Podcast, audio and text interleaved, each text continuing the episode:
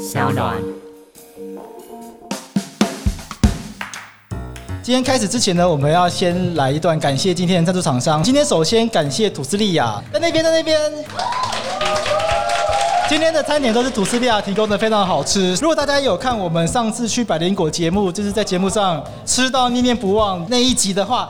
今天谢谢吐司利亚，二话不说就立刻支持法克电台，也来提供这么大量的餐点。那他们今天提供了西班牙马铃薯烘蛋、费城牛肉帕尼尼、提拉米苏等精致餐点。好，还有台虎精酿赞助的经典酒款哦，让法白冰箱冰到不够放。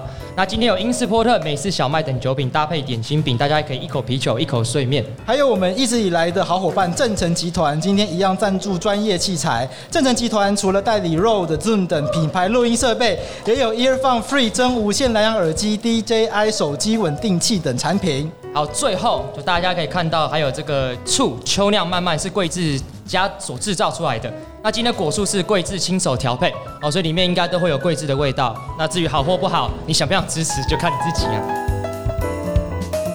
今天很难得有这个机会，那我们就正式开始。大家好，我是法律白话文的站长桂志，我的字是桂志的字很容易被写错，所以要跟大家讲，桂志的字是智障的智这样子。没有，我的智是智慧的智，是省智慧的智。那请问跟智障有什么不一样？好啦，那我们今天到底要聊些什么？我们还没介绍啊，还没介绍。你不要每次都忽略我好不好？好，哦，对对对对，那你自我介绍一下。好，大家好，我是若毅，哈，就是若毅这样子。你这个介绍跟没介绍有什么两样？没关系，反正我不是智障。好了，那我我们今天的这个主题嘛，香港国安法嘛，其实我们两个人都跟香港有一点点关系啦。不过你的稍微多一点，你先讲一下。先跟大家讲一下，就是呃，因为我英文名字叫 Roy，中文名字叫洛毅。其实这是有点故事的，就是其实我以前是在香港出生的，跟马跟马英九一样，对，跟马英九一样，法白马英九。我跟你讲，这个称号真的超级靠背的哦，因为干我超讨厌马英九的，但每次讲到我香港出生，大家说，哎，你就是法白马英九，干超靠背哈。呃，因为我在香港出生，那那时候香港还是英国的，好，所以那时候要先取英文名字。那回来之后，我妈就就觉得很方便，就直接把它转成中文名字。所以我跟香港是有这么一点点的渊源，这样子。那你呢？我跟香港渊源就是说我爸爸的公司的这个醋啊，去年慢慢啊，最近在香港上市。哦，就顺便再夜配一下，这样子就很硬。所以今天这一集就压力很大，因为这集讲不好的话，会不会就整批醋就被销毁？有可能，很担心这个问题。可是，在节目进来之前，我们想要做一件平常我们都忘记做的事情。对，我们平常其实一直想要做一件事情，就是回应观众的留言，因为 Apple 的 iTunes 下面会有很多人的留言。那其实呃，婉珍每一集都提醒我说，这集应该要来回应一下大家留言的，然后每一次都忘记这件事情，所以我们决定今天在大家面前，我们来做一下这件事情。好，那回应当然要挑一下嘛，因为五颗星的就没什么好回应的，因为大家说很棒很棒，干这种无聊嘛，对不对？五星吹捧的这种，我就是要回应一颗星的，对，要看他妈谁 diss 我们，一定要回应这件事情。他说：“你难道不知道？”这个零食的袋子杂音很吵吗？对，就是有一次，就是我们就是要录音的时候，就是桂枝就说他肚子很饿，然后他就说我们边吃边播这样子。对，上一集就这样子嘛，就想说做一集吃播，因为在百灵果那边觉得学到蛮多经验。对，就是要吃播，可是就是观众就一直狂靠北我们，就说干超吵的，然后给我们一颗星这样子。那你觉得怎么样？我觉得现在学到经验就是说开袋子的时候离麦克风远一点就好了。所以就还是要继续吃播这样，还是要继续吃。好，OK，没问题。那还有其他的一些，就有人批评我们说我们只是玩文字游戏的法将罢了。那你要怎么回应？我们没有玩文字游戏啊，我们都没有文字，我们都是用念的。这个这也是蛮靠背的。之前有一个中国人哦，他有是有给我们回应，他说，呃，有一集我们在探讨就是这个太阳花学运，他说。我们基本上否定了大陆，并没有对这个中国很多的法案进行正确的分析。哦，他说按照我们这个中国的说法，叫做这叫屁股决定脑袋。你觉得要怎么回应他这样子？我们有特别针对中国这个国家吗？没有，我有。哦，你有，我有。好，那你回应，那你自己，那你自己回应嘛。不是因为大家一直都说我是法白马英九嘛，我只能透过 diss 中国来，就是就是来摆脱这个名声。好，等一下会来好好 diss 一下这样子。那有一个有一个留言，他说。贵志好棒，难得称赞你。我觉得这个蛮好的、啊，这个中肯。对，但那其实是我留言的，因为那时候我觉得，干我们的这个一直都长期都四颗星，干我真的觉得太低了，所以我只好就是干我不能说洛伊好棒，不能直溜自己啊，对不对？就假装称赞你一下，这样刷一下五颗星。可是我跟你说，除了你那个以外，几乎都是说洛伊好棒，不然掺杂一点点大黑好棒，到底为什么？没有人要说桂枝好棒，就是你要说。可怜呐，因为你知道什么？可怜呐，因为你跟韩国瑜同天生日。好呀。真的蛮可怜的，可怜的，自己吃。有一次就是呃，我跟贵志在节目里面，我们打赌，就是韩国瑜罢免会不会成功。那当时贵志跟大黑是说韩国瑜罢免会成功，那我是说不会成功。然后我们就说，哎，那如果不会成功的话，就是输的人是要什么赌注？但其实我们一直都没有讲这样子。然后就一堆人就是一直告诉我说，祭品要做什么事情，好比说什么找黄国昌老师脸贴脸抱抱，干这个是性骚扰吧，对不对？而且他应该会对我怒吼吧，这会有点怕，太夸张了吧？对他还会骂我，太离谱了。然后不然就说什么跳什么醉月湖啊，或者说什么干还对我人身攻击，让发型选择比较少这样子。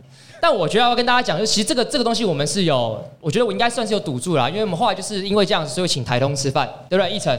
后来计程车，计程车还好像还是我送你下车的时候说说，哎、欸，这餐就交给你了。我心里想，干，我已经花六千块请你吃饭了，那计程车还要我付？但台通就是这么靠背，你看红了之后就这样子，赌注其实基本上算是有做到了哈。然后剩下我发现法白很有趣，在这些留言里面，其实我一颗星的超多的，可是一颗星真的超多的，可是他都没有留言，对，所以这很奇怪。所以我觉得想要跟大家讲的是说，如果你真的干超不爽我们的，想留一颗星，干有种留言，对不对？哦，不要就是你只留一颗星，然后又不留言。我没有办法 diss 你们，好所以希望就是大家之后就是开始留言这样子。好，那之后如果有任何的呃有趣的关于其他问题，我们再来慢慢一个一个回应这样子。希望之后每一集都可以回多少回应一些。对啊，大家可以在 Apple iTunes 上面多跟我们留言，或者是可以加入这个节目。这个节目法科电台有一个。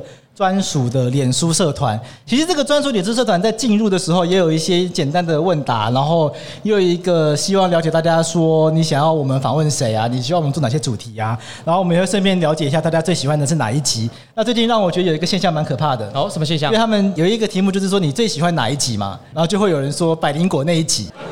我想说这哪招啊？对，法灵果那一集不是我们的，法灵果那集不是我们的，他们那一集。好了，反正就莫名其妙，可以了，可以了，好，开心开心。可以可以接受，勉强接受。好了，那我们还是要回归到今天的正题，知识型的 podcast，对不对？就是我们还是要跟大家谈一些知识的东西，还是要假掰一下。那虽然我知道大家今天来不是来听国安法，但，可是我们还是要讲国安法。那我们就再来跟大家谈一下，到底这个国安法来袭，一国两制到底剩下什么？那大家每次都讲说香港是一国两制，一国两制，可是说真的，有多少人了解一国两制到底是什么东西？贵司要跟大家讲一下。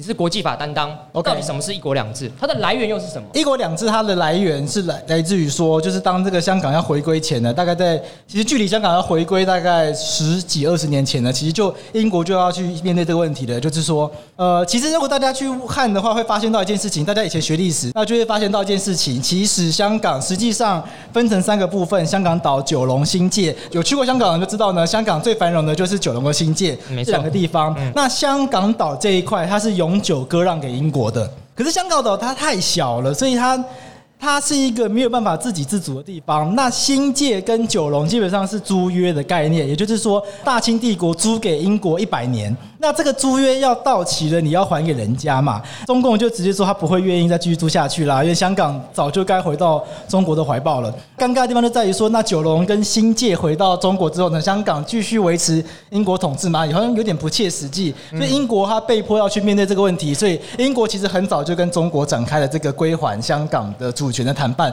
那其实是那应该是在柴契尔夫人的任内就定调说，香港就全部还，就不要留。那全部还之后呢，就会有个问题，就是说，香港它其实实行的是这个资本主义的制度已经很久了。嗯。那跟中国他们标榜中国式的社会主义，虽然看不出来出来跟资本主义什么差别，虽然感觉不出来，可是，在理论上跟概念上会有一些制度上的冲突。所以这个时候，邓小平他就喊出“一国两制”这个口号，说：“好，没关系，一个国家可以有两个制度，香港走香港的制度，那中国内地走中国内地的制度。”那未来如果这个一国两制运行得好的话，未来台湾统一后也可以使用这个制度。所以大家要有个概念，就是说一国两制它事实上是一个样板，就是如果香港做得好。台湾的民众、台湾的人民、台湾同胞就会相信啊，这个祖国有统一两岸大业的能力，而且可以维持台湾人既有的生活制度。确定一下，所以一国两制的一个最主要目的是要示范给台湾人看，告诉大家说，告诉台湾人说，其实将来我们回归中国，其实也会是一件很棒的事情，是这样意思吗？对，而且讲这个就不用怕被抓。邓邓小平讲，温家宝讲，然后胡锦涛讲，到现在，嗯，习近平也这样讲，也这样讲。对，就是他们一贯定调就是这样。好，那我现在更好奇一件事情嘛，就是大家香港国安法出来之后，台湾人都人心惶惶，大家觉得干超级可怕。它到底可怕的地方在哪里？为什么大家都说香港的国安法立出来之后，一国两制如同被就是被废除是一样，被毁弃是一样的。那到底为什么？当初为了要去建构这个一国两制的制度，所以第一个中国跟英国签了一个一个一个一个条约，叫做《中英联合声明》。嗯，当然中国否认这个条约，但某种程度上，我觉得它是。那这个《中英联合声明》中，中国就去承诺说，它会在香港实施一国两制，也就是说，香港境内的制度原则上保持不变。变的。而且在这个里面，它其实是承诺说要让香港人可以实施。实行某种程度上的普选，嗯，那一个国际条约签了之后呢，要相对应的去订立国内法，所以在中国境内有一个法律叫《香港基本法》。OK，按照香港基本法的规定，香港就是实行自己的制度，香港人的法律、香港的法院全都由自己决定、自己设立。我我打岔一下，所以在香港基本法架构底下，香港人的法治的制度。香港人的相关的选举制度，香港人相关一切制度都跟中国不太一样，是吗？因为原则上只有国防跟外交是由北京来掌控。OK，那剩下的事务原则上全部都是由香港人自己处理。OK，所以我们看到香港有立法会，香港基本上自己立自己的法。香港有自己的法院，而且香港的法院的判决不用上诉到北京的最高法院。所以在司法体系下跟立法体系下，香港人是可以选出自己的立法委员。然后有自己的司法制度，而且香港司法制度跟中国是完全不太一样，对吧？可以这样讲。不过立法委员这件事情只能选一半。OK，立法会里面有一半是香港市民普选，OK，另外一半是透过一些比较特殊的制度，那叫做界别选举。那这个我们今天就不讨论。好，没关系，至少它可以保有它的制度嘛。对，它的概念是希望说，香港这个地方的制度原则上由香港人继续自己来运作。所以邓小平讲了一句话叫做“马照跑，舞照跳”。对，那到底国安法摧毁什么？这么棒的话，因为国安法的问题就在于说，其实国安。法是香港基本法有规定说，香港基本法第二十三条规定说，国安相关的法律，香港人要自己尽速的完成立法。所以原则上，这个本来也是香港人自己来定、自己来玩。反正北京一直就是说，香港人你自己不定的话，那我帮你定，那就破坏了这个互信嘛。其实应该香港人自己自治嘛，自己决定嘛。那你现在你你因为香港人不定，你就跳进来插手说，那我帮你定，以以后就照我的游戏规则走，甚至直接成立一个国安公署。放在香港里面，那这个国安公署实际上享有一些权利可以去执法。嗯，这个情况其实就表示说，香港某种程度上自治已经被破坏掉了。好，那听起来真的是蛮可怕。可是我觉得对台湾人来讲，有一个我们更必须在乎的事情是，这毕竟本质上还是香港人的事情。那台湾人到底要害怕什么事情？也就是说，这个香港国安法通过之后，我相信在座大家一定很好奇一件事情，就是那对于我们台湾人到底究竟会有什么样的影响？呃，现在大家最担心的东西就是说，因为香港国安法它第三十四条还是三十九条，忘掉三十四条，三十四条，它规定说有域外效力的规定，也就是说，如果一个呃一个不是香港人，他在不是香港的地方有点拗口，嗯，不够法律白话文，要怎么解释比较好？你不是香港人，在不是香港，就是香港以外的地方，做出违反香港国安法的罪的话，就有可能受到追诉。嗯，也就是说，如果你，譬如说你在台湾，你在美国，你在任何地方，那你你虽然不是香港人，你也没有香港的居留权，可是你如果从事了一些被认定违反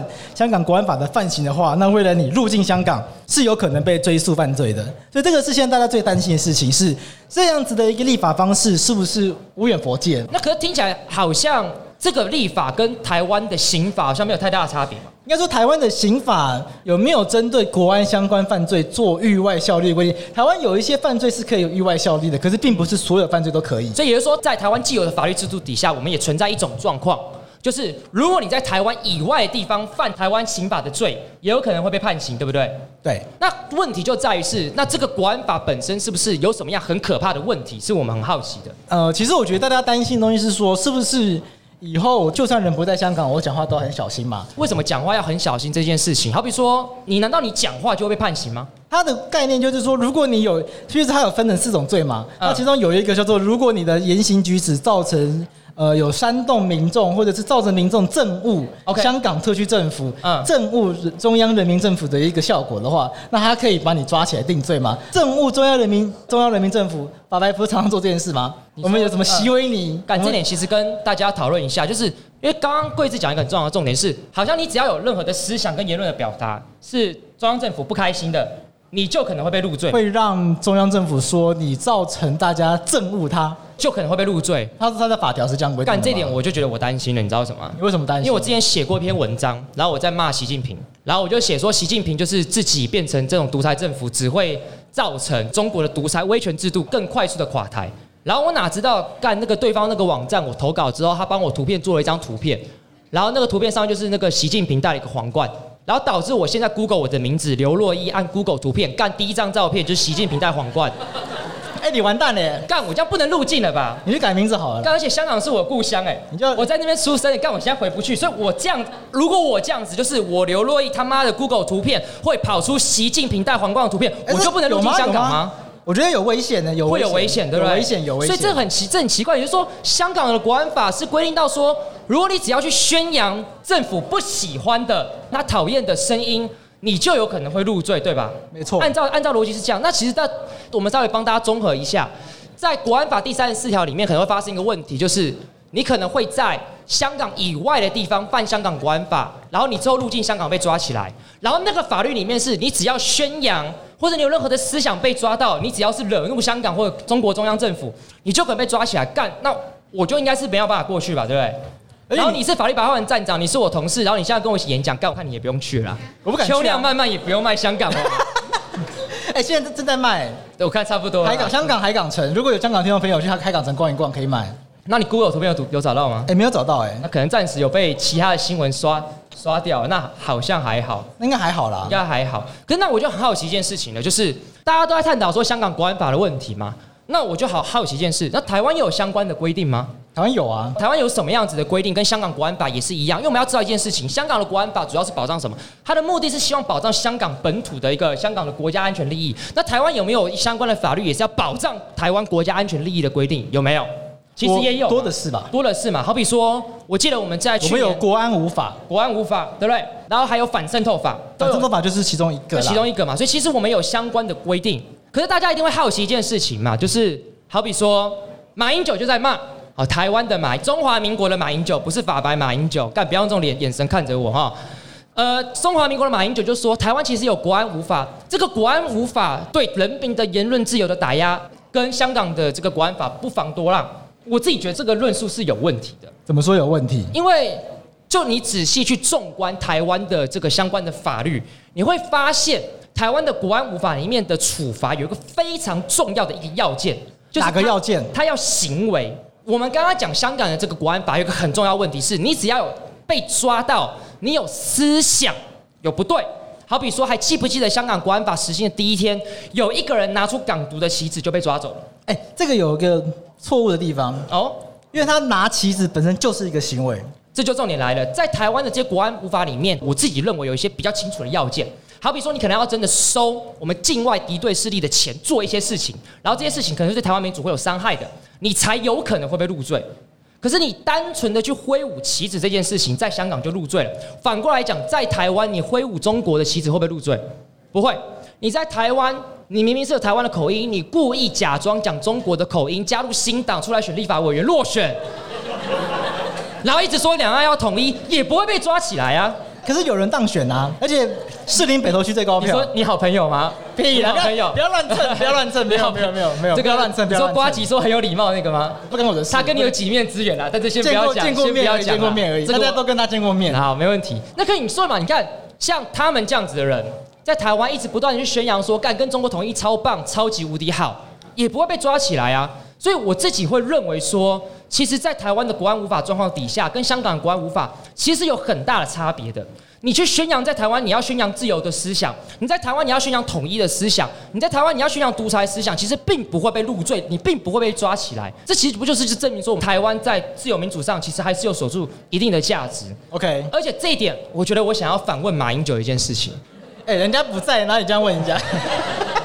台湾过去有没有曾经限制台湾人民思想的规定？有吗？有，来。如果你有买台湾法律的话，你就会看到我有很有写哈，在台湾法律里面，我一直不断的去提到一个法律，叫做惩治叛乱条例。在过去台湾惩治叛乱条例底下，你只要意图有颠覆国家。什么叫意图颠覆国家？就好比说，我在课堂上说，我觉得台湾是一个主权独立国家，你颠覆国家；你在日记里面说，我觉得社会主义其实也不错，你颠覆国家。也就是说，台湾其实在过去戒严时期的时候，我们有所谓的惩治叛乱条例第二条第一项，简称二条一，加上我们刑法一百条，其实这就是处罚思想的。所以，其实说真的，台湾过去有没有跟香港一样状况？我跟大家讲，香港国安法出来的时候，其实最不满意的是谁？你知道吗？是很多台湾老一辈的人，因为他们经历过那样的时代，他们经历过威权那样子的时代，他们意识到在过去的时候，在台湾有很多话是不能说的，是有这样子的时代。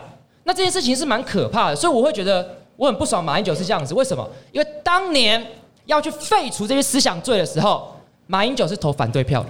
哦，哎，这样会不会色彩太严重？你看这个绿色，绿色是原谅的原颜色，你知道吗？哈，那你要那你要不要原谅马英九？而且你看我们那边，等一下大家如果这个这个听完演讲之后去买我们法白的那个书的大全套，OK，大全套多少钱？一四一四五零，你看 看。难怪我们都被骂侧翼了，不能跟台通太好，台通已经侧翼，他们跟陈其迈一起了。logo 蓝色的，我们 logo 来，啊、真的耶？为什么我要选蓝色？蓝绿一样烂，蓝绿一样烂。好，所以在这情况底下，我就会觉得他讲这句话，其实我觉得，我觉得不是很妥当，因为我觉得跟香港的状况是不太一样的。就是我们当已经理解到香港人是干真的有点可怜、有点可怕的时候，然后他们在这边这样讲风凉话，我自己觉得是有点堵拦的。我看是觉得有点堵拦。可是他可能会觉得说。那、啊、你就不要讲就好啦。那这就问题就来了，对不对？不要讲就好啦。我觉得要跟大家不要做亏心事，干嘛怕鬼抓人？好，我要跟大家讲一句话，就是你不能自由的讲，你就不会自由的想。就如果我们当我们在一个社会里面，你不会去想说我想要讲什么，你就想说啊，那这个话讲出来会有问题，我就不讲的时候，但你的思想就会受到限制的，你就会开始不敢想这件事情。我曾经到中国的时候，我就说，我就问中国学生说，干，你知不知道六？你有去过中国？有去过哪里？我二零一三年的时候去过西安，那个大概是我这辈子最后一次去了。对，大概你会怎么去啊？你你去统战团吗？我去统战团啊，就真的就是那个交流团。对啊，那你有见到当地的省委书记之类的人吗？之类的，就是校园党书记之类的。但是我就跟他们学生说，哎，干，你知道六四吗？我就一直跟他聊这样子。那他们知道吗？他们知道。我我觉得他们跟我们有一个很大的差别。在台湾，我看到，我觉得每一个年轻人看到一些社会问题的时候，他第一个想法是说什么？干，我们可以试试看，可以改变呐。他们给我的感觉就是啊，我们能怎么样？因为他们连讲都不能讲。所以他们在思考上是他们连想都不会去想，我觉得这也是非常非常可怕的一件事情。我跟你说，你是没有遇到那个比较比较激进的。我在北京住一个月，中国价值，去去去学习中国价值。OK，那你学到什么？学到一些就是那种屁用的东西。去那边是去人民大学上课，暑期学校，所以上课跟政治没有关系。OK，去上一学期的什么经济经济学，然后一上去一学期，反正就其实去为为了去玩而已。嗯，那我觉得那个课很有趣。哦，那个课就是会一直有一些人，就下课时间会反而说，哎，听说你们是台湾人啊？嗯，我跟你说这本书特别精彩，然后精彩，然后打开全是全是骂中共的。你们千万不要听他们说那些东西，全是假的。你都没有遇到这种人吗？没有，我遇到好几个这种人，我快吓死了。说真的，我会害怕。是你吓死还是你替他们吓死？都吓，都吓嘛。第一个怕他被抓走。第二个怕害我回不了台湾，反正没有必要吧？你民主化跟我屁事啊！没有啦，开玩笑。这个在其他节目我讲过，说其他国家的民主化对台湾一定是有正面帮助。但我还是个人个人有，就是常常这样失言。你百灵果才要帮你消音，就是这样子。没有，是婉珍，婉珍会帮我消音，婉珍就会帮我把这些东西都去掉。但我那个当下确实是说。就是哦，你都没有遇到这样子的人吗？我遇到两三个，哎，就一听到你是台湾人来，没有。但是我觉得，啊，因为你是统战团，是他们可能都安排好的。但是你不觉得这样讲起来蛮可悲的？蛮可悲的。对我来讲，我觉得言论自由，宪法第十一条给我们的言论自由非常非常重要。对我来讲，什么是言论自由的声音？我觉得言论自由的声音就是从来不会整齐划一，这就是言论自由的声音。所以你打开 Podcast，你可以听台通讲那些乐色话，对不对？你可以听古来听百灵果讲一些比较知识性的东西。但是你可以打开百科电台听更有知识性的东西，但这些东西在中国绝对不会。法科电台一定被炒嘛，台通也一定被炒。没有，法科电台如果在中国的话，就会一直讲习近平法治思想，帮他宣扬他的思想，这样子。跟着习近平学习中国民法典，啊，那一定很最近的大议题，那一定超级无聊。所以我会觉得，就是香港这个国安法这个议题对我来讲有很大的感触。但我真的理解台湾是一个很珍贵的地方。你看我现在在这边，我可以乱骂，我不会有政治代价。我可以骂说干蔡英文有够烂。马英九有够烂，韩国瑜有够烂，柯文哲有够烂，柯文哲有够烂，柯文哲他妈真的有够烂。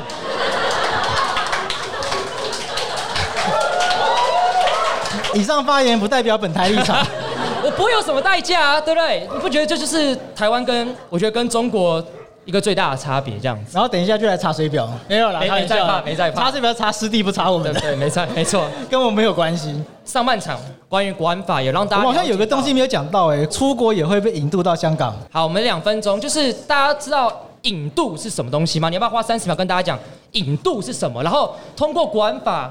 可能我们又面临什么引渡的代价？我觉得引渡这个东西，快速跟大家讲一下，就是说引渡就是说，呃，我们觉得有一个人犯罪，可是他逃到国外了，我们势必得请那个国家的人把他抓住，然后送回来我们国家审判。因为按照现在国际法的原则，是不能够台湾的公务员，各个国家公务员是不可以随便到其他国家去抓人的。这个会造造成外交风波，所以一旦某一个人涉嫌犯罪跑到其他国家躲起来的话，他必须要透过引渡相关的规定，请那个国家的公务员把他抓起来，然后再送回来我们国家。所以这就就问题就来了，就是说跟中国跟香港签订引渡条约的国家其实还不少，所以大家都担心说会不会因为我被扣上一个违反国安法的这样子的一个罪名，然后以后我去泰国、去韩国，这个韩国指的是南韩哦，不是北韩，去南韩，然后或者是去捷克。或者是去很多其实我们一般国人都会去的国家，是不是就有可能会被引渡回中国、引渡回香港？这个是大家很担心的一个问题。那会有这样的状况吗？好比说，假设我我刘珞亦，我写过一篇文章，席维尼，席维尼，对不对？上面戴皇冠，我去美国，或是我去跟曾经跟中国签过引渡条约国家，我会被引渡吗？我比较担心是商标法，因为你用的维尼，先被迪士尼告的机会比较大。这这比较不太需要担心吗？其实引渡的，其实我这个风险不是零。可是不用过度的夸大，为什么要这样讲呢？就是说，大家现在听到香港国安法通过之后，觉得哇，这好可怕，随时会被抓走。错，你早就可能会被抓走了。中国早就通过一个法律叫做反分裂法，要抓早就可以抓了。澳门也有国安法，我觉得问题是在于说台湾人的风险意识太低。香港到二零二零年通过了香港国安法，也不是香港通过了，北京帮香港通过了香港国安法。那大家才意识到说，哇，原来有这么可怕的事情。没有这么可怕的事情早就有了。但是说真的，当铺求银子有没有人被抓到过？不是没有哦，有一个很有名的案件在台湾引起很大的争论，叫做李明哲。这个李明哲我不知道洛伊认不认识他，因为你很多人都是你的朋友。我我法白任何的人都会跟我说他认识刘洛伊，但那你认识李明哲吗？我真的不认识，你真的不认识，真的不认识。李明哲是一位社会运动人士，对，说真的，在台湾知名度不算高。对，他在他被抓走之前，说真的。多数台湾人没听过他，对。结果他入境中国的时候被抓走了，嗯。原因在于说，他被抓走之后呢，就被消失了嘛。中国抓人的特色就是说，先抓你，然后让你找不到这个人，然后他就消失了，这个叫做被消失。然后大家想说，哇，这个人到底去哪里？很害怕。然后过了八十几天、九十几天，终于出现了。他从广东入境，结果好像在鄱阳湖，不知道在哪里，嗯嗯，江西之类的地方，还是湖南？对不起，这个忘掉。反正原来他被送到那边去了。那送过去之后。因为这个案件在台湾引起很大的争论嘛，那国台办的记者会天天被问，所以他们就刻意的让那一场审判网络直播，所以大家在那一场网络直播里面可以知道李明哲究竟为了什么事情被起诉。结果原来是因为他参加了一个 QQ 群。那个 QQ 群里面有一些中国的华南地区的人士，他在里面讲了一些话，被认定是有这个颠覆国家政权的嫌疑，所以他就被抓了，就被抓。可怕的地方在哪里？知道吗？哪里？讲话的时候他人在哪？台湾。台湾。他在台湾用 QQ 在 QQ 群里面讲话，就一入境就被抓。大家就很害怕，就说下一个李明哲会不会是我？所以我觉得这件事情可怕的地方在于说。就算一万个人中只会抓一个人，你没有人想要当那一万分之一嘛？所以这才是真正可怕的地方。所以要谈到引渡，引渡就是说你会不会成为那一万分之一被引渡的那个人？那当然，大家会问说，引渡毕竟是我去泰国、我去南韩、我去捷克、我去肯亚，可是大家不要忘记说，过去台湾有很多诈骗犯。他不是在肯亚被送回中国，在马来西亚被送回中国，在西班牙被送回中国吗？对对。如果你到这些国家，当你面对中国的引渡请求的时候，这些国家有没有能力，甚至是我要问一个更尖锐的问题，他有没有意愿，甚至是他会不会乐于配合中国的引渡请求，干脆把你送回去中国？这会是未来台湾人。在思考这个问题的时候，才需要去思考的面向，而不是去说这件事情好可怕、好可怕，然后怕到出国前睡不着觉，然后都不要出国玩。那现在是不能出国玩啦，因为现在病毒的关系。但是在未来，这个风险是不是要这么的夸大、这么的扩大？我觉得还好。但是想要跟大家分享案例，就是说你会不会成为那万分之一？没有人知道。所以我觉得这样子的一个风险是国人应该要去思考的，去思考的。OK，好，那我们上半场关于香港国安法，就是大家比较不想听的部分。差不多到一个段落，那我们会中场休息十分钟。下半场我们会跟大家分享说，哎，到底为什么法白他要做 Podcast，怎么样走到今天的？所以上半场差不多先到这边，好，谢谢大家。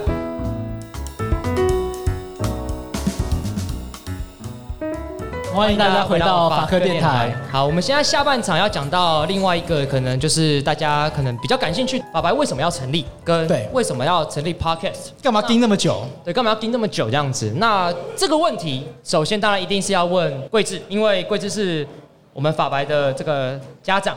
老大家长，家长他老派了吧？年纪比较大，创办人，但大黑年纪最大了。年纪最大在那边，就是想要问桂智一件事情，就是呃，我先讲我自己的看法，对你的看法，然后你再回答我这个问题。就是法律白话文是在三一八学运之后创造的，对。但是桂智跟我的个性完全是一个光谱的两端。哦，就是光谱的两端，就是之前柏松，柏松有访问过我们嘛？柏松就说啊，你看起来就是一个假掰的热血青年这样子。对，我就是，所以三一八现场的时候，我就是那种冲啊，然后办活动啊，然后抗议的人。然后你就做了一件很不帅的事情，就是啊、呃，我创了福茂科普运动，该告诉大家就是福茂的争议。那我就好奇一件事情是，像你这样子的这么政治冷感，政治冷感就不会创这个啦。政治稍微比较冷感，然后自诩为比较中立理性，曾经投过柯文哲的人，那。靠呗，为什么会想要去做这件事情？为什么会想要创访白？然后你觉得是什么样子的关键，让我们从二零一四年走到今天？你看政治冷感这个真的还好，陈抗的舞台我也不是没有上去过。你都工会的吗？我都导扁的。然后他看，你说二零零六年的时候倒扁，开玩笑的，倒扁那个以后再聊。那个那那个那是一个美丽的误会，美丽的误会。对，那以后再聊。那当时为什么想要创法白？对，很简单，因为你又不热血。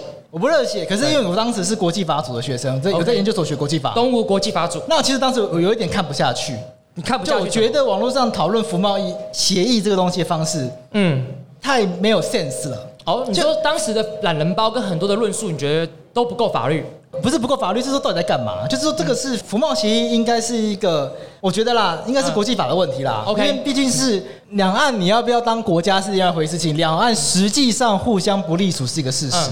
我想两岸也不否认，啊，对岸说两岸同属一中，嗯，可对方基本上也不会去否认两岸目前现实上是有两一个政权的事情。OK，所以对方说两个对方说我们是非法政权，嗯，但不管怎么样，两岸实际上有一个互相管不了彼此的政治实体是事实。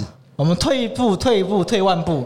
到这个程度，那要去签协议，再怎样都会跟国际法有关系。嗯，对，所以当时我会觉得说，服贸协议再怎么样，也要用一点国际法的 sense 来讨论吧。可是网络上讨论方式很奇怪，就乱骂，所以看不下去，或者是乱捧，嗯，乱捧或乱骂我都看不下去，所以决定要开一个网站。就当时就找了一些朋友，其实一开始啦，第一批啦，没有你，第一批没有你，没有我，对，第一批都是国际法组的学生，可能俊勋啊、孟汉啊。嗯那有一些其实已经退出，因为有一些后来考上公务员，对，不方便继续参加，嗯，人家就退出。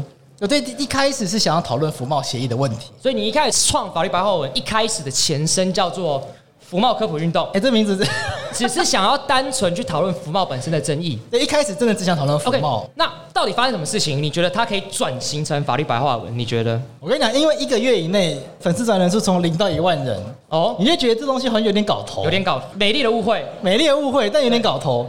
就反正就是随便开一个粉丝团，然后写一些东西，就突然从零到一万人。但那个年代粉丝团很容易经营，因为那个时候是红利期，嗯，所以很容易就经营一下，然后又去搭，又去追这种。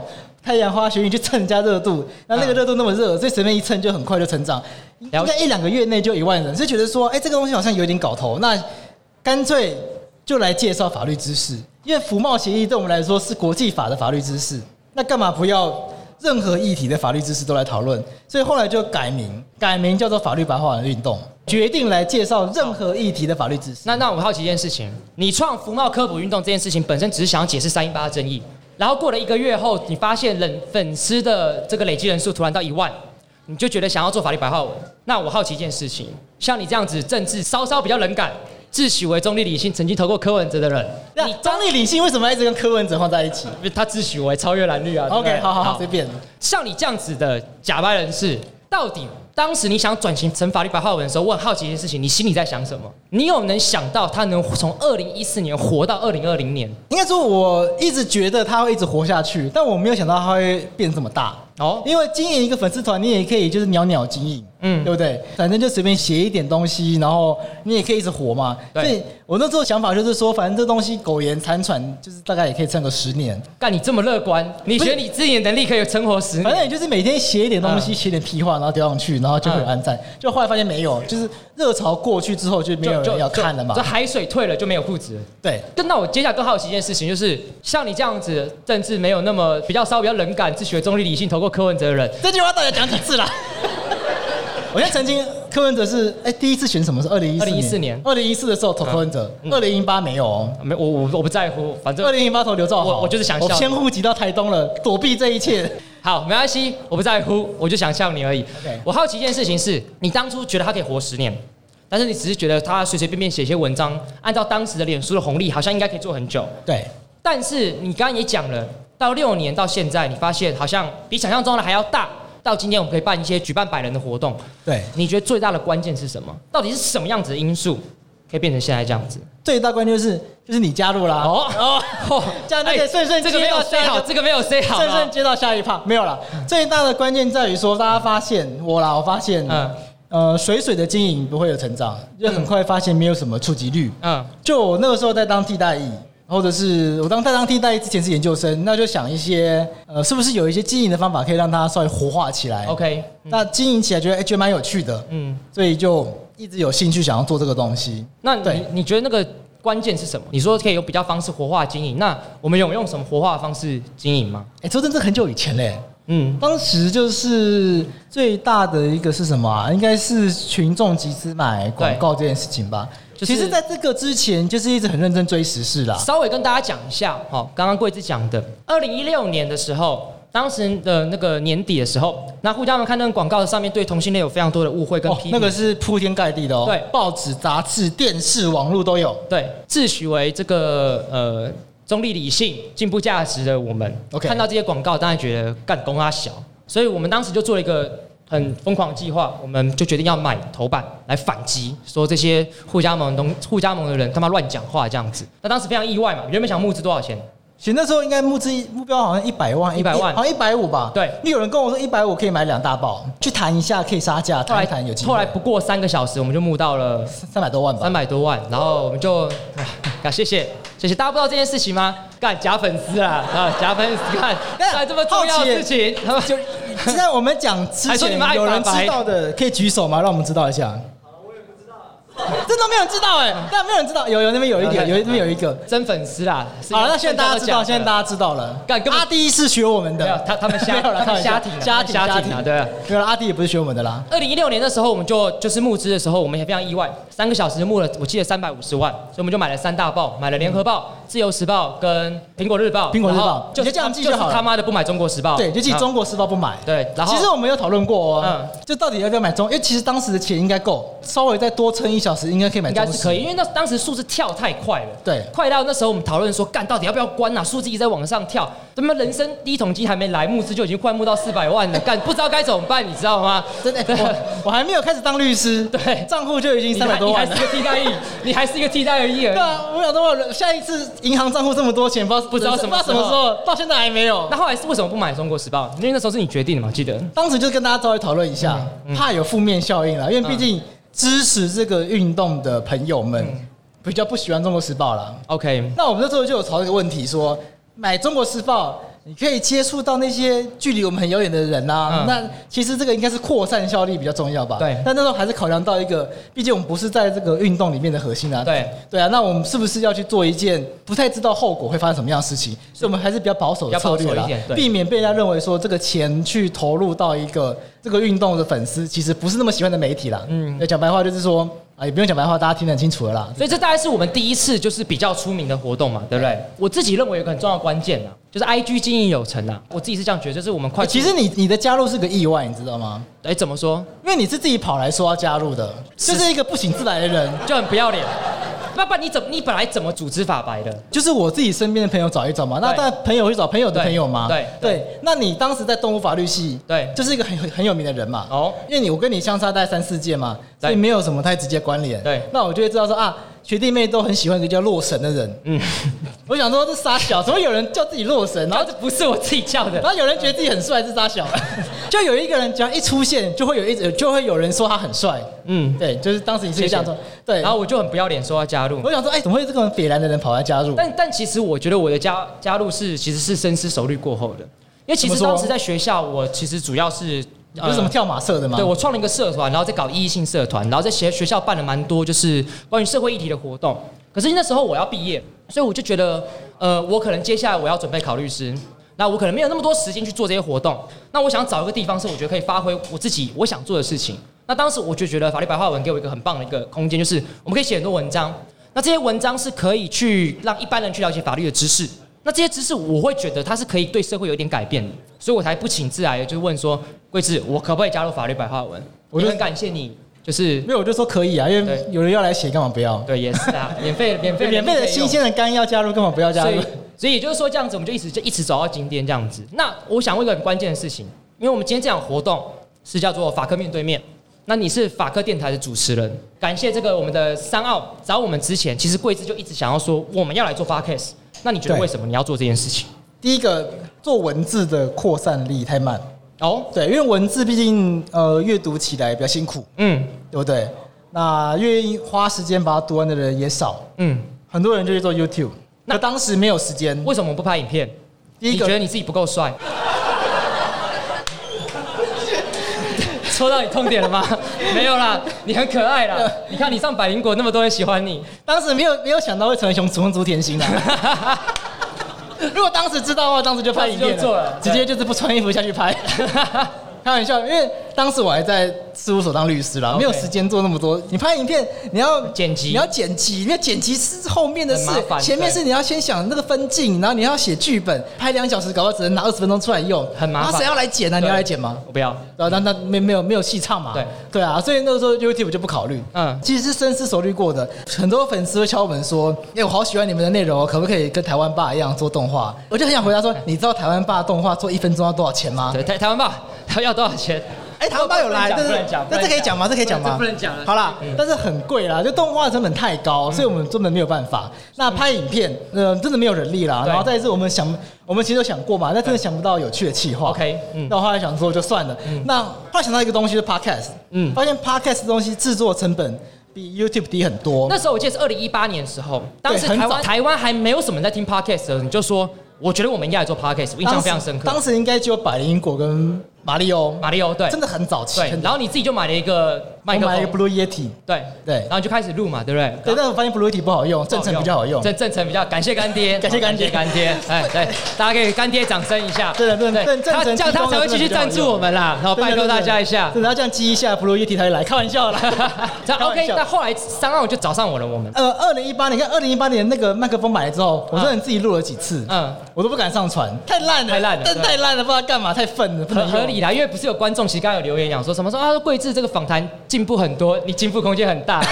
他可能觉得你本来很烂这样子，他才这样留言。对，那那几集真没办法上传。直到三号找上我们，后来是二零一九年三号找我，嗯，然后就跟我们说，哎，是不是可以交换，就法白做内容，然后三号帮我们做做后制，然后就一起试试看。其实三号来找我们的时候是去年的这个时间，嗯，去年这个时间其实现在比较有名的台通啊、古癌都还没有出来，出现，几乎是。几乎是绝大多数人都没有在听 Podcast 状态。当时线上的节目就只有比较有名，就就几个，一样是马里奥跟百灵果。花吉，花吉没有做。他那时候有一个，就是他每一晚都会直播嘛，对不对？那个不算 Podcast。哦，那 OK OK，那个就是在 YouTube 上，那不算。OK。当时在台湾做 Podcast 的人其实非常少。对，所以当时我就想说，那反正就试试看，因为也不知道这东西在台湾会不会红起来，那就做做看。反正有人帮我剪嘛，那干嘛不要？OK。所以我们就一路做到现在，然后一路做到现在，也蛮意外的，就是累积蛮多人蛮喜欢听我们的，就是在在场在这样。对，我我也蛮意外的啦。我想说，你有个头啦！我也很意外，想说你讲还有这么多人听这样子，好呗。但做成第一集真的是不太 OK。但那你那你自己觉得 OK？那你觉得我们做 Podcast 这件事情为什么会比我们想象中这么多人喜欢？因为我自己觉得，我自己平常在听 Podcast 的时候，我都听台通嘛，对，一成这么好笑，干他笑声那么靠背，对不对？我都听他的嘛，对不对？啊听你的，干知识量这么大，那我在这个通勤的时候，我就是不想听这么知识量这么大。那你觉得？你会窜红的关键原因是什么？我觉得很重要，就是在于说法律的这些内容啊，它本来就没有画面啦。OK，所以它本来就很适合 Podcast 来做。嗯，比如说我今天要聊一个性侵案，嗯，我要弄个性侵的画面出来吗？这不行，不 OK 嘛，对不对？对，不然就是我今天如果，譬如我们上次讨论监察院，嗯，我们要骂陈菊跟黄建庭，嗯，你就一直播陈菊跟黄建庭的脸，你觉得能看吗？我没有，我没有特别意思哦，就有趣吗？我我很喜欢陈菊，不要这样子。那你喜欢？那你喜欢黄建庭吗？我不喜欢，你不喜欢黄建庭？喜欢，对啊。好了，我上次在节目中超会称赞黄建庭。你一下，然后就有粉丝不开心，就开始骂你了。对，那我还小心一点比较好，小心一点。我们一四五零的，不要不要称赞国民党的人 啊，那小心一点，小心一点。就是说法律的内容真的做画面太困难了，真的太困难，所以 Podcast 很适合。就是说你不需要想画面，你就要认真的聊就好。那下一个问题就是说，那我应该要自己讲，还是要怎么办呢？我还想说，我自己一个人讲那么多东西，好像有点困难。嗯，因为有很多那个内容，譬如说前几集。邱显志来讲《港澳条例》，黄国昌来讲大同，谁知道啊？嗯，黄国昌那一集一开始，黄国昌来讲，你会有压力吗？好像黄国昌压力压力超大的。怎么说？因为他会凶你吗？他不会凶你，嗯，可他气势超强。他的气势强在于说，他有超多东西可以讲，那你无法打断他。哎、欸，所以我们到现在黄国昌找两集嘛？对。哎、欸，奕成，你们不是想找黄国昌吗？快离谱了！会怕会怕，桂枝都不怕两集了，所以你这两集访问他的结果，你觉得是怎么样？我认为除了气势很强之外，但是你觉得是顺利的吗？我认为第一集真的是很可怕，真的是会怕。也许听众听不出来了，但第一集大家去听的话，发现从头到尾都九黄国昌讲话，我没办法打断他。哎，大家都有笑，跟跟他在立法院一样，都 不让你讲话。第一集从头到尾，黄国昌都是他在讲，那我真的没办法打断。嗯，那我觉得第二集有进步，就第二集我有一直打断他，然后就是我有认真的可以去问他问题，然后问他一些比较尖锐的问题，然后他会回复，所以我觉得有进步很多。可以再找第三集，可是要有话题啊。那你是仓粉吗？哎，这个尴尬。你这个前科粉应该是蛮会吃仓粉的吧？靠腰。哦，这不回答哈。好，我觉得不是再不回答。那我我讲我自己觉得啦，我自己觉得，我觉得我们法科电台会。这个内容本身这么多知识，然后坦白讲并没有这么有趣，可是我觉得能得到观众喜爱。我自己的观察，我讲一下我自己的看法，我觉得跟 YouTube 饱和有点关系，因为 YouTube 饱和红到现在也差不多，就是 YouTube 也差不多也红了四年了。我们在看影片的时候，坦白讲视觉是会疲劳的。大部分 YouTube 的影片它的时间都不会太长，OK，他希望短小精干，给大家一个快速的内容。可是我觉得其实蛮多观众是想要对一件事情了解更深。但是 Podcast 本身是没有画面的，所以你可以边做事边开车通勤，或者是今天运动的时候边听 Podcast，它可以了解更深的内容。我觉得这是台湾从 YouTube 红起来之后有一个空缺的需求，然后我觉得把它连接起来，然后我觉得自己觉得很大一个关键是蓝牙耳机有点窜红，蓝牙耳机理论又来了。我觉得这我自己这个这是洛伊独创理论，蓝牙耳机理论，大家评评理。等一下，干，等一下。大家仔细听我讲一下，因为我们一直在争论为什么 Podcast 去年会爆红，然后洛伊有一个蓝牙耳机理论，那我非常不认同，但是他觉得很有道理。大家仔细听，大家仔细听来，因为蓝牙耳机这件事情，坦白讲是去年开始算红的，然后第一代的那个蓝牙耳机是 AirPod 嘛，对不对？啊，Apple 的第一代啦，对，很久以前就有人做了啦。对，很久以前有做，但是当时没什么人带。可是他在第二代的时候，我记得是二零一九年的，不知道三月还是四月初的时候，我开始发现超级多人在捷运上带，所以我发现很多人买蓝牙耳机。所以我在二零一九年四月的时候，我发现干好多人买蓝牙耳机的时候，我就觉得干我要买一个。所以我那时候在就跟风吧，跟风在，我我就跟风仔了，对不对？二零一九年九月的时候，我就买了一个蓝牙耳机。我自从戴蓝牙耳机之后，我发现，干，我人生彻底被打开了。因为我以前我都骑车嘛，就骑车而已。但现在我在蓝牙耳机，我可以听音乐，然后我就开始听 podcast。那骑车也可以戴有线耳机啊？不是，那很麻烦，那个会就是会扭来扭去，就是就不方便这样子。所以我发现，我因为用了蓝牙耳机之后，我开始听 podcast。这是我认为一个很重要的关键。所以我认为，在去年蓝牙耳机大幅度使用的时候，开启了 Podcast。我发现，在捷运上超级多人就是在听 Podcast，而且我每次在捷运上看到有人听 Podcast，他戴着耳机开始傻笑，我心想，干，那你在听台通啦。我跟你讲，这个真的是很伤心的事情，嗯、因为我搭捷运上班的时候，嗯、有时候真的会看到有人在选 Podcast 节目，我看过好几次，嗯，他就把法克店划掉了，然后选了股癌，我真的是就在我面前，他就把哎。欸因为譬如说这一集是什么？呃，譬如艾滋病好了，嗯、艾滋病划掉，你就看他在划掉，股癌按下去，为什么要听股癌不听艾滋病呢？我觉得蛮合理的啦，蛮蛮好像蛮蛮合，理的。谢孟恭真的很强，有点生气，他真的很强，有点伤心了，合理了，合理。最后就想问你一个问题，就是那我们从二零一四年做到现在，然后我们中间也做了很多的转型，网站、脸书跟 IG 的经营，到现在的 Podcast 跟我们的实体活动。做到现在六年，你有没有写什么一些心里的话？心里的话，平常不太会讲心里的话的，因为你就是冷血无情的人嘛。你有什么心里的话？我觉得你想跟观众说，你要不要讲一下？给你一分钟。就是说非常感谢大家愿意支持法白到现在，嗯，这种话吗？不随便干，不要讲那么客套了，对。因为你自己身为一个坦白讲，坦白讲，你并不是一个热血的人。可是做法白这件事情，坦白讲，它是蛮热血的事情。我们的收益非常少，但是我们愿意花非常多时间一直做下去，做到现在。坦白讲，我们都牺牲很多事情。你原本可以好好当一个律师，我原本也可以好好当一个律师，多一考过八百，赶快毕业，但到现在都还考不过。这样更正一下，嗯，原本可以好好准备多一的，对，我原本好好可以准备多一的，到现在都没有。所以，我们坦白，我们大家牺牲很多。那为什么你我们愿意去牺牲这么多这件事情，来继续做这件事情？我觉得这件事情是第一个对我来说是，我觉得我误打误撞，嗯，走到一个一般人没办法走的路了。OK，譬如说。就是我本来念国际法组的嘛，对，坦白说，国际法在台湾就是一个不知道干嘛的东西。我也不知道，对啊，因为台湾就是一个不被承认的国家啊。对，那你谈你你谈什么国际？谈什么国际法？对，谈国际法前提是你要是国家，你要是国家才有资格跟人家谈国际法。嗯。干你连台湾的国家都不是啊，嗯，那人家干嘛要理你啊？OK，所以很多学国际法的人，他就只好去出国留学，嗯，然后想办法进入国际组织，嗯，譬如说想办法进入联合国，嗯，欸，其实有这种人的，台湾人进联合国工作有哦，想办法进世界贸易组织，OK，想办法进现在最讨厌的 WHO，OK，其实这些这些都有哦，嗯，不要说做不到，其实是做得到的，嗯，但是这我我也梦想过这条路。嗯，但是在我念研究所的时候，我就成立这个网站嘛。嗯，那我就发现到一件事情是说，呃，创业，尤其尤其是成做这个媒体这条路，嗯，就是虽然非常不熟，可是乱七八糟也是走到现在。所以我后来就很认认真想一件事情，是说这条路好像不是任何人都有机会的啦。嗯，很难得，很难得嘛。嗯，对不？就好像你好像莫名其妙得到一个入场券。那我我后我后来想说，就算这东西后来不赚钱啦，那不要饿死就好了。嗯，所以拼拼看，然后做做看。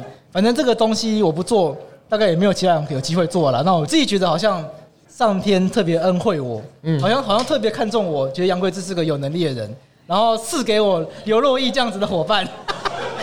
所以就想说，那就做做看。不然，其实去国外留学回来后，进入什么理律啊、万国啊、常在啊，是你本来的梦想。这一类型的大所，哎，这些类型大所，你说混一混，年薪可能都有机会一两百万以上，对，对不对？那干嘛要搞这个东西？搞这个东西到目前为止不知道花了多少钱，还没有回来。对对对，对，真的。对啊，但是。有那么多，有那么多人有机会进入李立万国常在，嗯，有多少人有机会做法律白话运动？就就我一个人，OK，那当然选这个啊。嗯，我觉得啦，就是有这个机会的话，人生走一条不同的路。然后跟我在念研究所的时候的老师聊过，他就说他觉得本来就不是每一个人都应该要走，大家都可以走路嘛。嗯，其实如果有机会走不一样路的话。你不去走，好像你你以后一定会后悔。嗯，对对，所以我后来就想说，那有道理。所以这是你心里的话，这样。这是我心里的话，我觉得这条路是特别的。那我我最后也讲我心里的话。那我这那你你那你为什么想要毛遂自荐？然后你嗯有没有后悔过？OK，好，就是我们就做这个，把这个当做一个 ending 这样子，就是呃，哎，我 ending 为什么在你身上啊？我先问你嘛。哎，你要在我身上吧？观众的反应，观众的反应觉得好像很合理啊，对吧？好了，你 ending，你 ending，我 ending，就是呃。我觉得我毛遂自荐真的就只是觉得它是一个可以发挥的舞台啦，然后做到现在，我就讲一个故事当做 ending 啊，就是在去年的时候有一次我到一个国中去演讲，然后我问那些国中生，有些有些观众可能听过这故事，我就说，哎，你知道为什么我们需要律师吗？就是为什么我们需要律师这个职业是什么？然后有一个国中生他就毛遂自荐回答，他说他是法白的粉丝，国中生是法白粉丝，对，国中生是法白粉丝，他说他说。律师是要保障被害人以及加害人的权益。我国中生，对，我听到“加害人”三个字，我兴奋了起来。对，因为一般人就说什么？因为你都是加害人吗？不是，不是啊，我是说靠腰啊，然后打断你，不好意思。一般大家都会觉得加害人就是坏人，为什么要帮他辩护？我就说那对对，那你想想看嘛，你国三生干嘛要帮加害人辩护？他说，因为加害人也有他应有的权益，而且加害人不一定是加害人。我跟你讲，在那一刹那，不一定是加害人，加害人，对，有可能是冤案，所以他需要律师的辩护。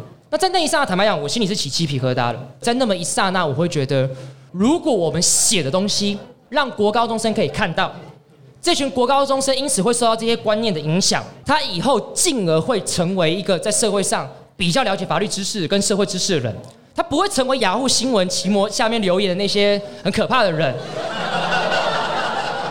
我就会觉得，我只要能做到这件事情，我觉得我这辈子功德圆满，因为这就是我想要做的事情，所以我觉得我会一直想要做下去，这样子有意义。对，我觉得是这个是让我自己觉得很有意义的事情。国中生了不起哎，我觉得蛮了不起的。对啊，国中生可能就是觉得全部都抓去实习那种。对，但是你会觉得，如果他今天是因为看到我们这个文章，看到这样的话，我就会觉得蛮值得了。而且再来证明一件事情，法律白话文够白话，国中生都看得懂。没错，对，不要再说法律白话文不不白话了。没错，国中生都看得懂，所以我们怎么样？够白话，够白话。好，谢谢大家，谢谢。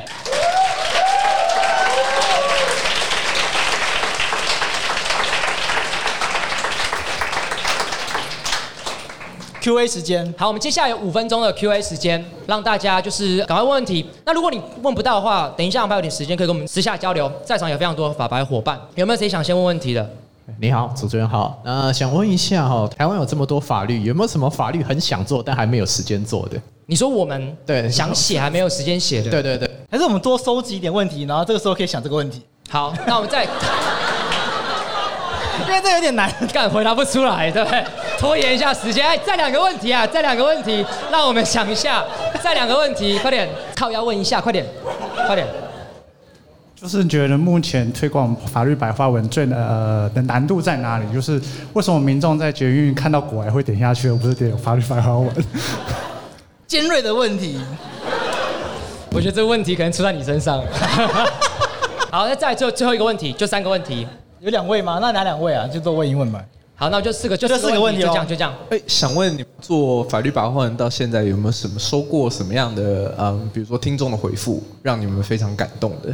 听众哦，感动的回复。哎哎，您好，就是就目前社团上面有很多就是像你们一样做法律白话文的哎社团，像是一起读判决啊这种。那你们觉得你们跟他们最大的区别是什么？哦 终于等到这一题了，我等今天，我等了五年了。好，第一题，好，加加加零加零，就加最后一题，就加最后一题。我们要把机会给勇敢、勇于掌握机会的人。想问一下，就是在社群上面把这么艰深的法律讲成白话，有没有什么技巧？那你们在看业界那种把法律讲得很难懂的人，你有没有什么建议要给他们？哎，这样你不是要请我的演讲讲这个吗？你现在就要我讲，而且他只请你，还没有请我哎。开玩笑，开玩笑。好啦，这个四跟五是我们可以一起回答。第一个问题说什么法律还没做过？你自己觉得？其实蛮多法律还没有。其实对，其实我觉得蛮多的，因为蛮多，因为法律真的太多了。像我自己觉得，我本来很想要做不当党产，OK，因为大家都在讨论这个问题。但是因为前上个上上个礼拜有辩论，所以我们有稍微解释一下。但我其实想想把它写得更清楚，这个是我我自己蛮想做的事情。那你自己呢？我自己哦，嗯，哎，我真的想不出来，我觉得好难啊。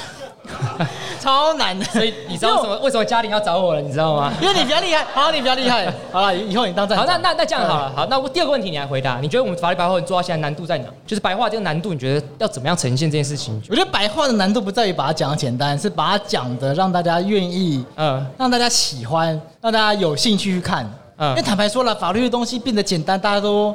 会来看吗？你今天没有被告，你会来看吗？我讲难听一点，你今天没有没有被告的话，你会关心这些东西吗？所以你觉得重点的关键在于有有趣，是不是？你的意思是说，重点其实并不是这件事情本身多白话，而是它其实必须要有有趣，它才大家才会想看。因为白话这个东西是一个怎么讲呢？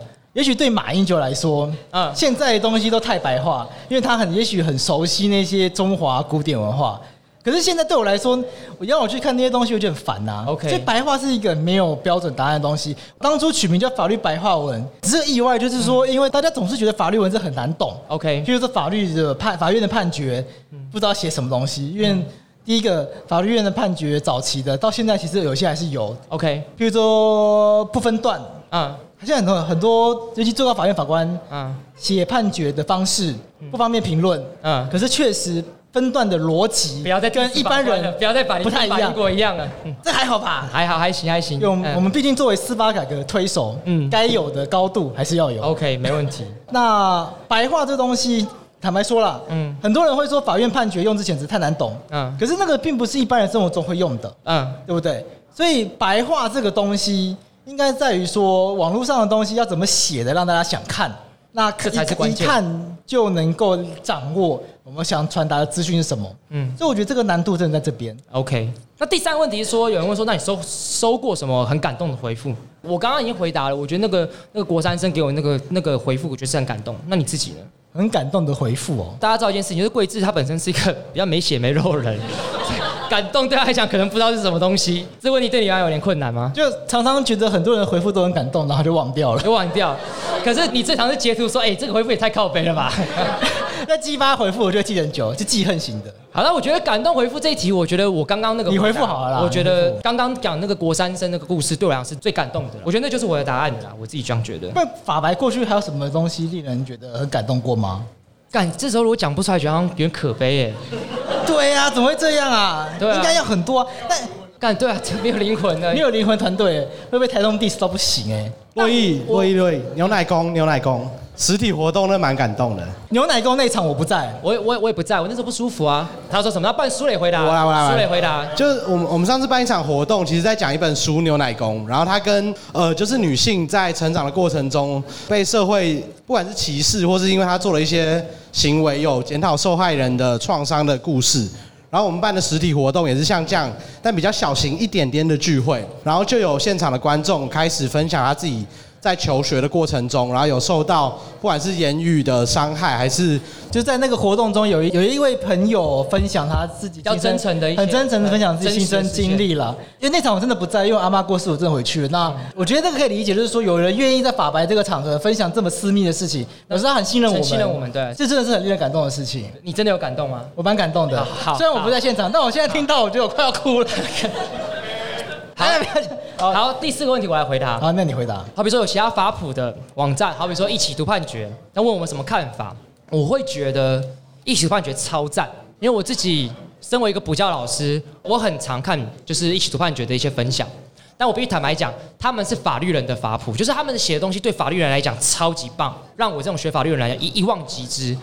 可是我觉得我要写给一般人的话，我觉得接着第五个嘉玲问的问题，我觉得写法律的东西它一定要包装。因为法律绝对不是一个有趣的东西，法律绝对是一个无聊的东西。任何法律系大一翻开王泽建的时候，你会觉得什么？干这仨小你看不懂嘛，对不对？很正常。所以对我来讲，你有王王泽建是大一的，大家一定会用到的课本。他是写课本的学者。对，那你自己看我们 IG，因为 IG 主要内容是我在做规划的。我很强调每一个写 IG 的文案一定要写一件事情，你一定要写故事，因为每一个人都喜欢听故事，但是没有人天生喜欢听法律。我举一个例子，我听我妈床前讲故事，讲到国一啊，讲到很晚，因为我真的很爱听故事，所以我觉得每一个人都喜欢听故事，所以我就很要求说，在 IG 上面，我们一定要透过故事的方式去包装，然后包装完之后，提供给大家一个很简单的法律知识，我觉得大家才会喜欢。所以回答家庭问题，我觉得这透过故事去包装法律，我觉得这是我的方法。那回答你说一起读判决跟其他法普知识，我觉得这是我们跟他最大的差别。而且我必须坦白讲一件事情。法律人对于法律本身这个知识是很尊重，他会认为这是个专业，他一定要需要比较透过严肃的方式来做表达，合情合理。但是我觉得我们算是唯一敢搞怪的事情，我们唯一敢把法律透过比较戏弄、比较好笑、比较有趣、比较干笑的方式来表达，这个是确实一般法律人比较不敢做的事情。那我觉得我们敢做这些事情，所以我们可以在 IG 跟脸书比较快速的窜红，这是我自己认为我们跟其他法普网站也是我们可以快速比较窜红的一个最主要的原因。最后换你补充，这这是换我 ending 了，对，换你 ending。我觉得出发点不一样啦，同样是做法普的网站，可大家对于法普的想象也许不太一样。因为对我们来说，我们希望法律白话文谈论的法律知识，我希望它可以延伸到很多各种各样的议题里面。它并不是只有跟个人有关的知识才去做介绍。我希望让大家去了解说，其实很多看起来跟我们无关的事情。他的法律都跟我们有关，譬如说香港国安法。坦白说啦，台湾有这么多人一辈子不会去香港，像我阿嬷一辈子没有出国，那这跟他有什么关系？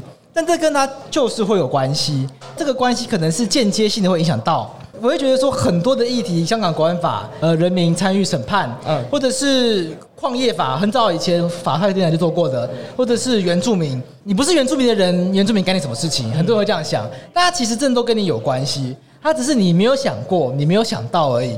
所以我们跟这些法普网站最大的差别在于说，我们不觉得自己是一个只谈法律的网站，其实我们就是一个媒体网站，我们想要谈各种各样的社会时事，嗯，那我们是。用法律的观点去讨论社会时事，那法律是我们讨论事情的切入口，但它不会限制我们讨论的内容，它不会成为局限我们讨论的方向。或者我们不会只讨论法律，我们会讨论各种各样的事情。没错那也很多人因为这样子觉得我们就是一个披着法律外皮，然后讨论政治议题的一个特异组织嘛。嗯那我觉得那时间可以证明一切，因为我们确实我们自己良心上对得起自己。那我们该批评的该批评，该主张的有主张，该讲的有讲，该让人家来表达不同意见的，我们也让人家表达不同意见。是不是说？我觉得这个是我们跟其他法律科普网站最大差别。我们不会觉得法律科普网站就是应该只谈法律。做个 ending，我们不只是法律白话文，对我们更是一个媒体。对，好然后我们可以讨论很多社会时事，然后都是从法律的面向来切入。好，OK，那今天我们的 Q&A 差不多就到此结束。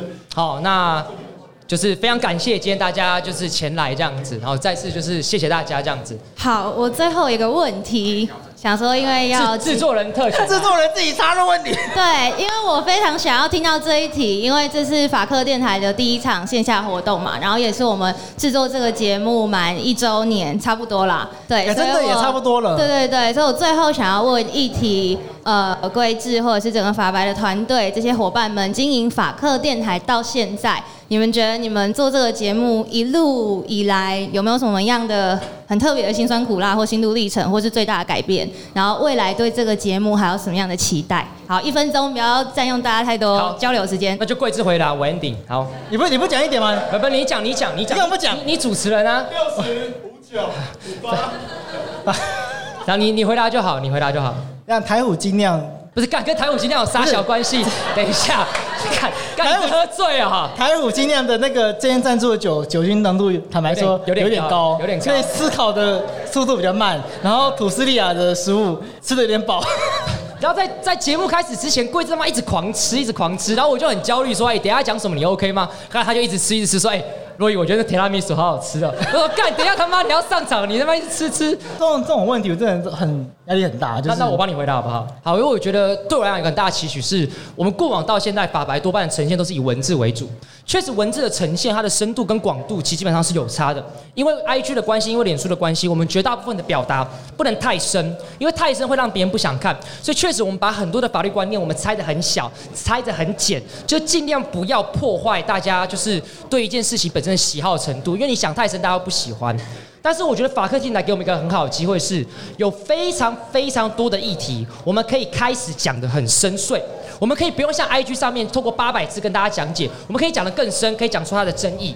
所以我觉得法克进来对我未来其实是，我们法白一直以来，我们会一直会提供大家很简单的文案，但我希望法克电台这个这个议题，我们可以讨论更多更深的知识，让大家更扎实的去了解法律的知识，进而我们绝对可以对台湾的政治、对台湾的社会、对台湾文化，一定会有一点小小的改变。谢谢。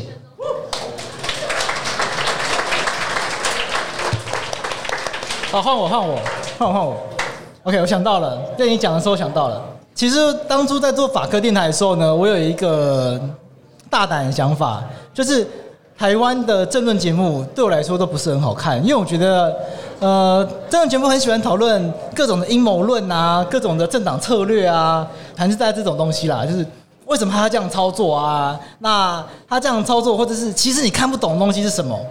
但是我想要了解是说各种的政策，它是不是真的可以帮助到台湾社会，或者是它帮不到台湾社会的原因是什么？台湾目前呃，不管是电视上的还是在 YouTube 上面的政论节目，坦白说，我觉得 YouTube 上面很少。所谓讨论政治的节目啊，我觉得都对我来说。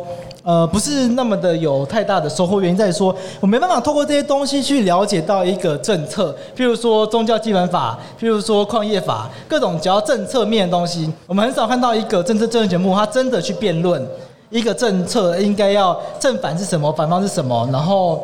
为什么他们想法是这样？你很少看到，也许只有陈信聪的那个有话好说是这样子吧。嗯，我觉得这样子有内容的政论节目真的太少，所以我会觉得说，当初在做法科电台的时候，其实一开始有挣扎过。当时大概是两种方向，一种就是我自己一个人可以讲全部的东西，另外一种就是找一个人来访问。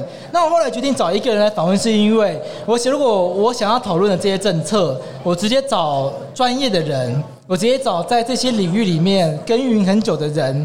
来去讲他的一些想法的话，我觉得会比我自己一个人做功课然后来讲有意义。所以我希望这个节目是可以带台湾社会有一个意义，是在于说重新去思考，说其实所谓的讨论政治，并不是一定要像政论节目的那样子形式，可以更直接的深入核心，嗯可以更尖锐，可以更深入的实质，然后也许可以少一点情绪，可以少一点呃所谓激情花激情的部分，这是我希望法科电台做到的事情。那过去做了一些，希望未来可以继续努力，所以未来也会继续去讨论各种的我觉得重要的社会议题。好，那差不多，我们今天的活动两个小时到现在也差不多结束。那我们再次谢谢在座的每一个粉丝，就是来到现场。今天真的谢谢大家参加这个活动，我们毕竟是第一场办这个活动。其实我一开始想要办这个活动的时候，